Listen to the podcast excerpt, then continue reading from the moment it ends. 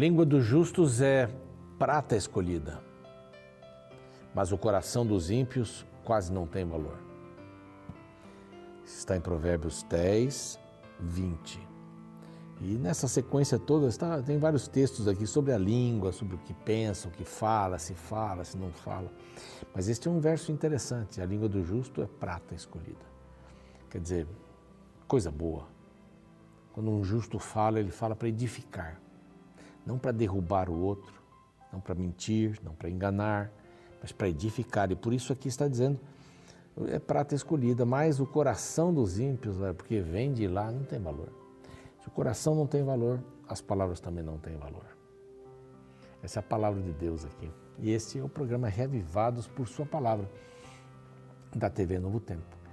Você sabe, você que está na TV, sabe que é da TV Novo Tempo. Você que está no YouTube, está no Deezer, Spotify, NT Play, também conhece a Rede Novo Tempo e as bênçãos que essa rede tem sido para o nosso país e para o mundo. As bênçãos, países hispanos da América Latina, os vários países espalhados por aí que tem uma porção de gente que fala o português e fala o espanhol. Então esse é o nosso propósito aqui.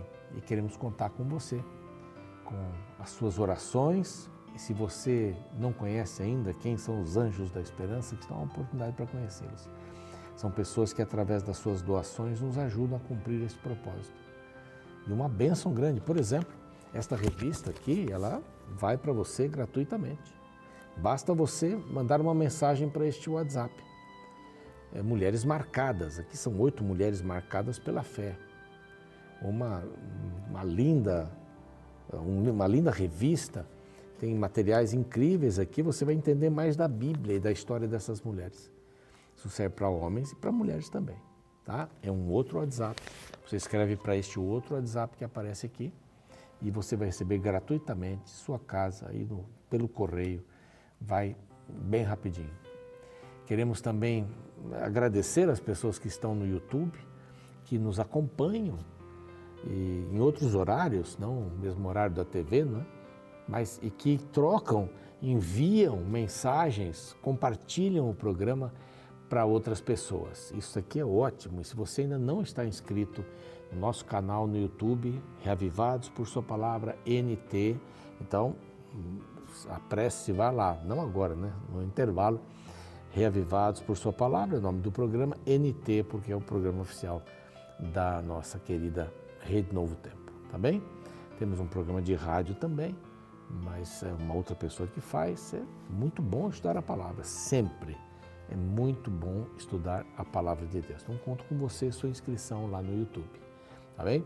Bom, nós estamos aqui nessa saga do primeiro livro de Samuel, são muitas histórias, né? Então, quando você lê e ouve um pouco o que eu falo, fica completo, né? Você vai pegando o texto aqui, vai vendo, ou depois, muitos fazem assim, depois que acabam de ler, é? depois de, que acabam de ouvir o programa, leem o capítulo. Outros leem o capítulo antes de começar.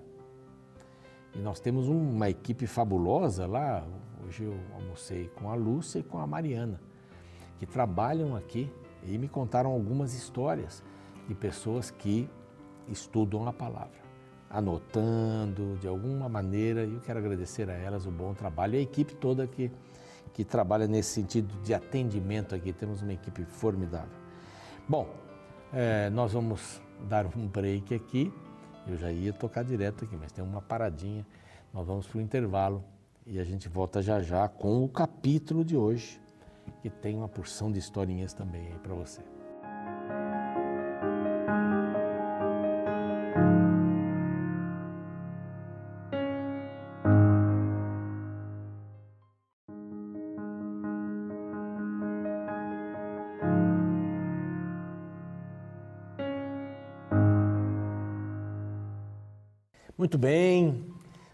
Aguardando o momento para estudar a palavra de Deus, não é verdade? Você é bem-vindo, bem-vinda. Esse é o programa Reavivados por Sua Palavra, da Rede Novo Tempo, da TV Novo Tempo. O capítulo 15 vai confirmando essa decadência de Saul. Lembram-se lá atrás?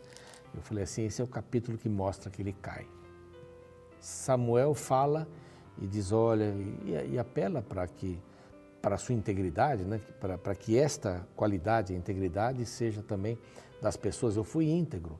E aí aparece então o capítulo 13 eh, de primeiro livro, do primeiro livro de Samuel, que mostra que Saul já se torna orgulhoso e começa na descendência.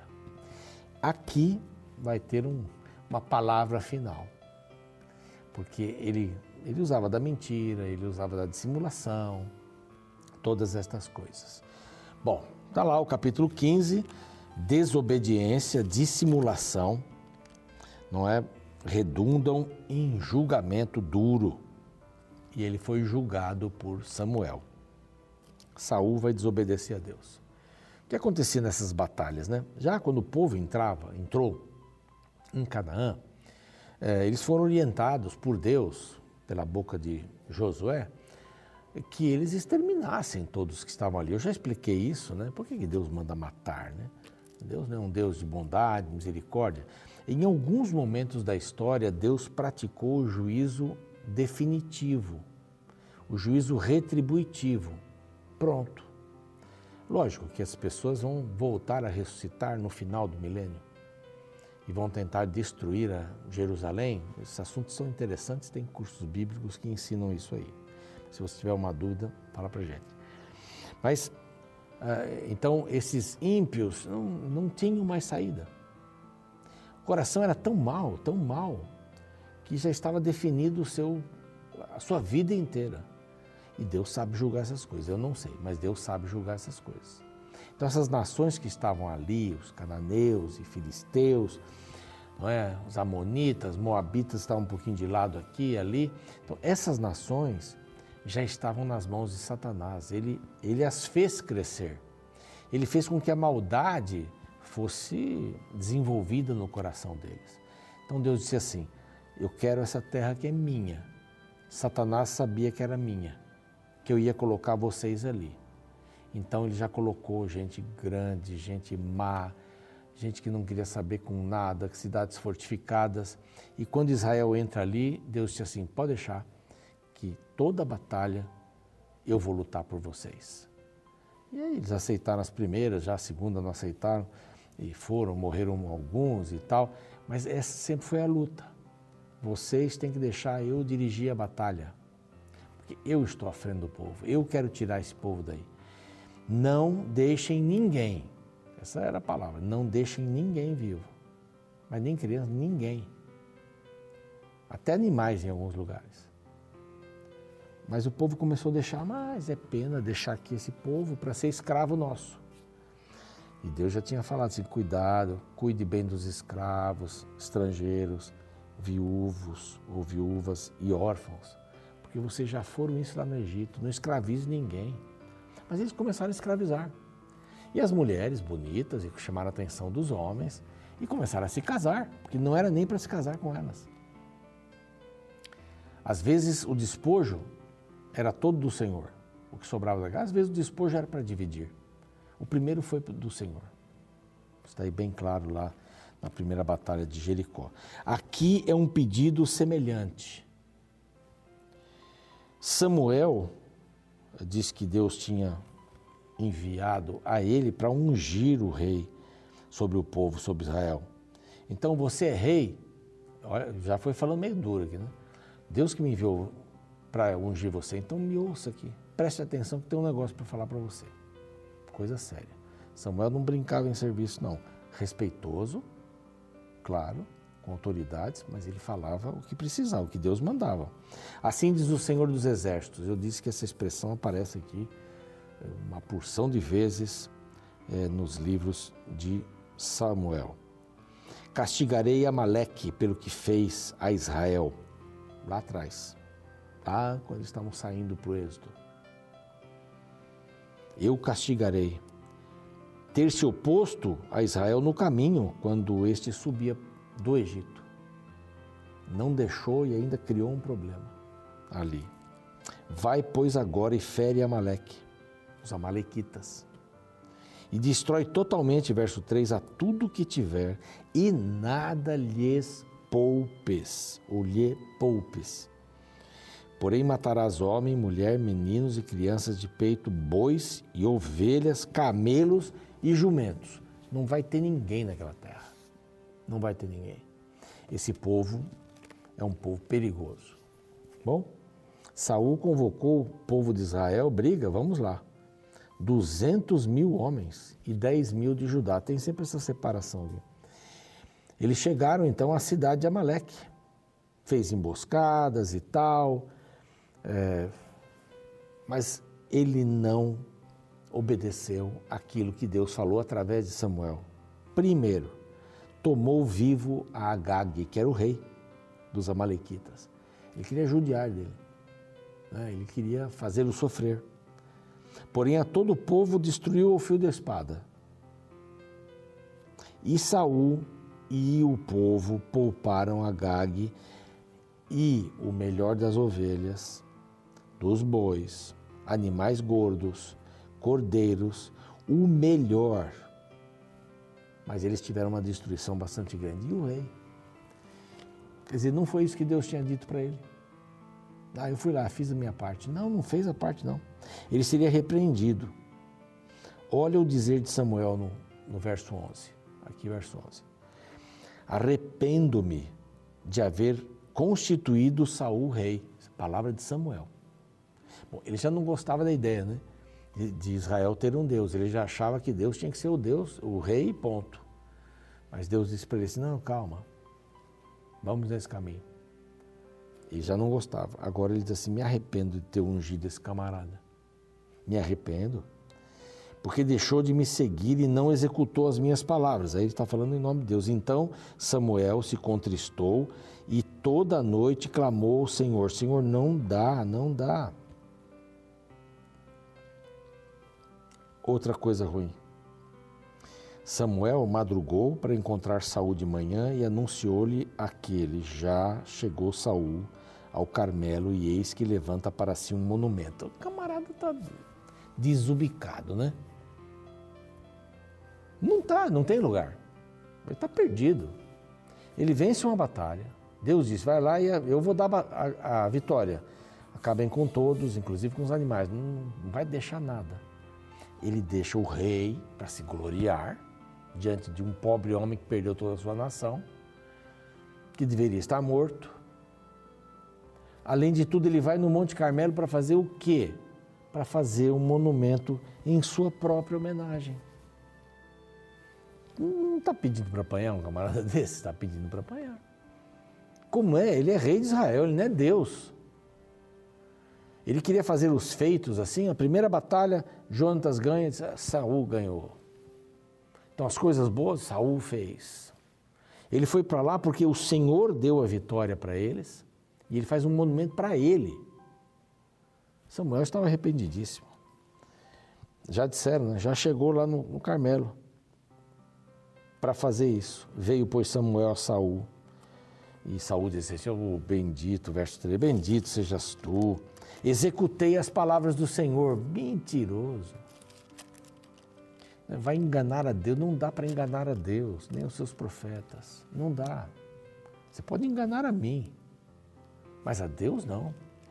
Deus não vai saber que você está fazendo isso dissimuladamente. Deus não está sabendo que você está comprando aí revistas pornográficas e vendo aí escondido da sua esposa, do seu marido, ou no computador, entrando em sites que não são muito apropriados, não, não edificam.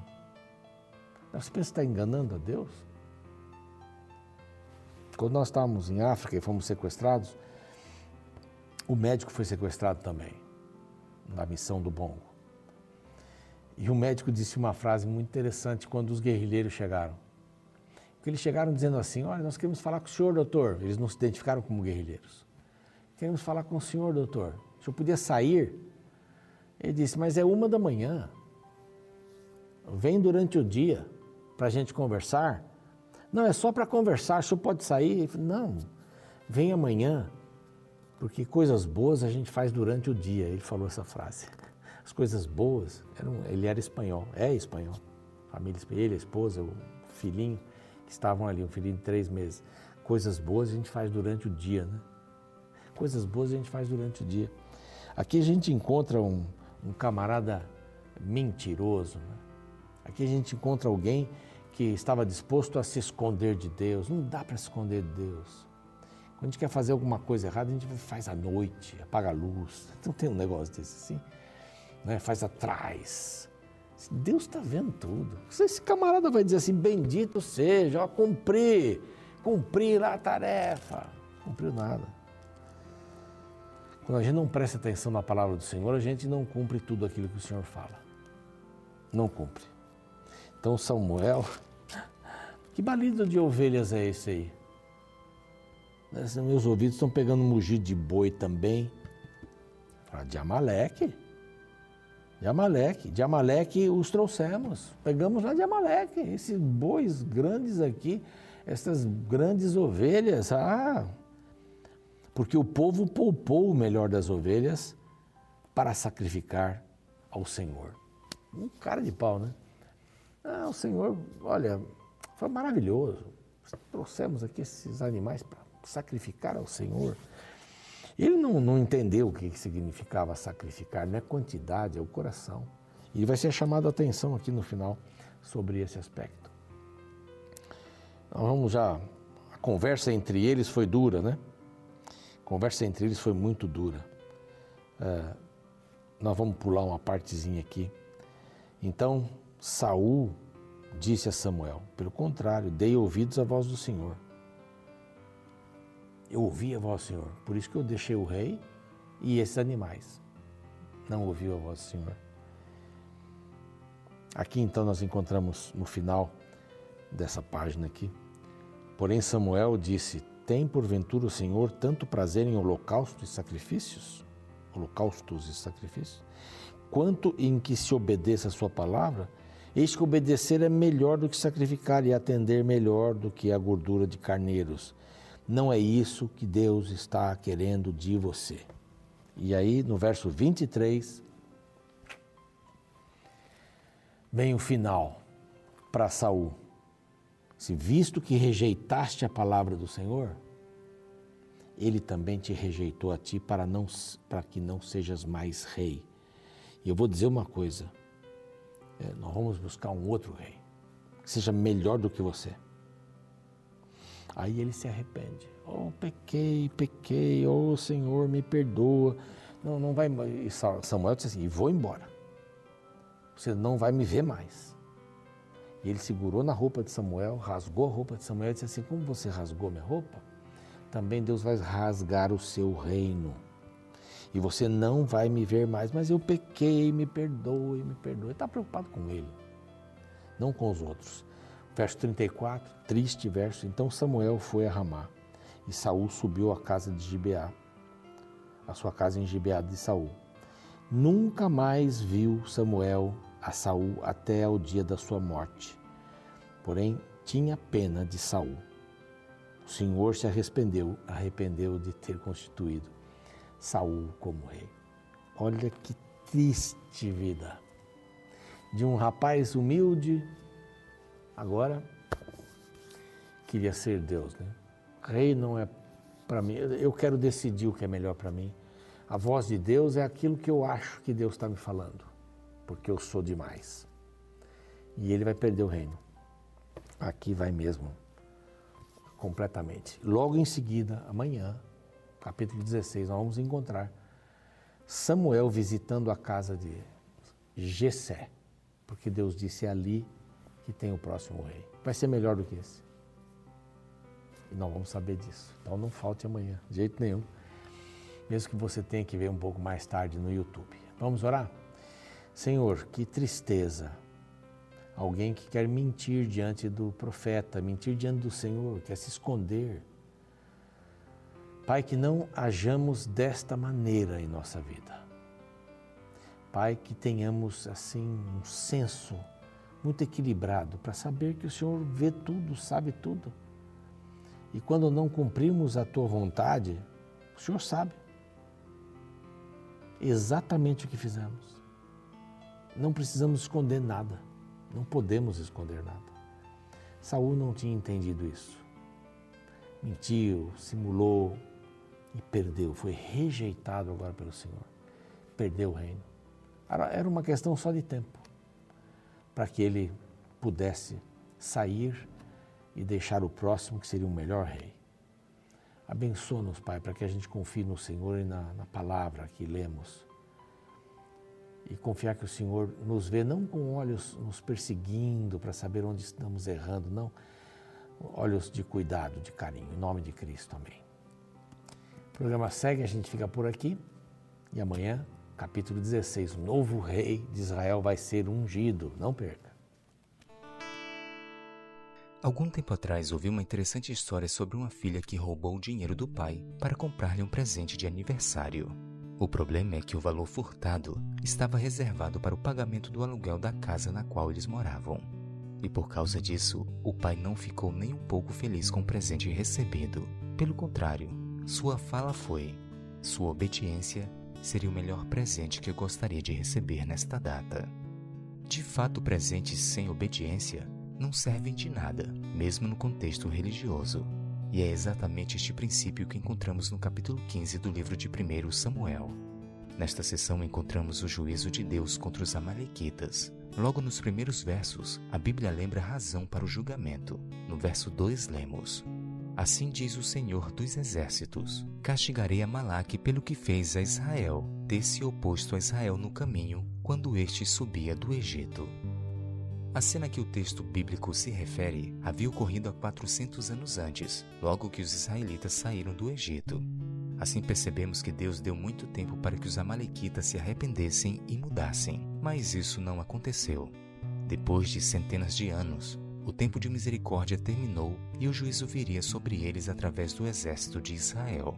Porém, o texto bíblico revela que Saul não obedeceu à ordem de Deus. Pelo contrário, decidiu fazer algo diferente da ordem divina. No verso 9 lemos: E Saul e o povo pouparam Agag e o melhor das ovelhas e dos bois, e os animais gordos, e os cordeiros e o melhor que havia, e não os quiseram destruir totalmente. No restante da narrativa, descobrimos que assim que o profeta Samuel chegou ao acampamento, Saul foi repreendido. O rei tentou argumentar, mas as palavras do profeta foram claras. No verso 22 lemos: Porém Samuel disse: Tem porventura o Senhor tanto prazer em holocaustos e sacrifícios, quanto em que se obedeça a sua palavra? Eis que o obedecer é melhor do que sacrificar, e o atender melhor do que a gordura de carneiros. Sabe, este verso nos revela algo interessante. Deus não quer o nosso melhor, ele quer nossa obediência. Às vezes, o que você acha que é melhor não está de acordo com a vontade de Deus. Por isso, hoje ele te diz: toda sua adoração não serve de nada se ela não estiver acompanhada de obediência. Lembre-se: obedecer é melhor do que sacrificar.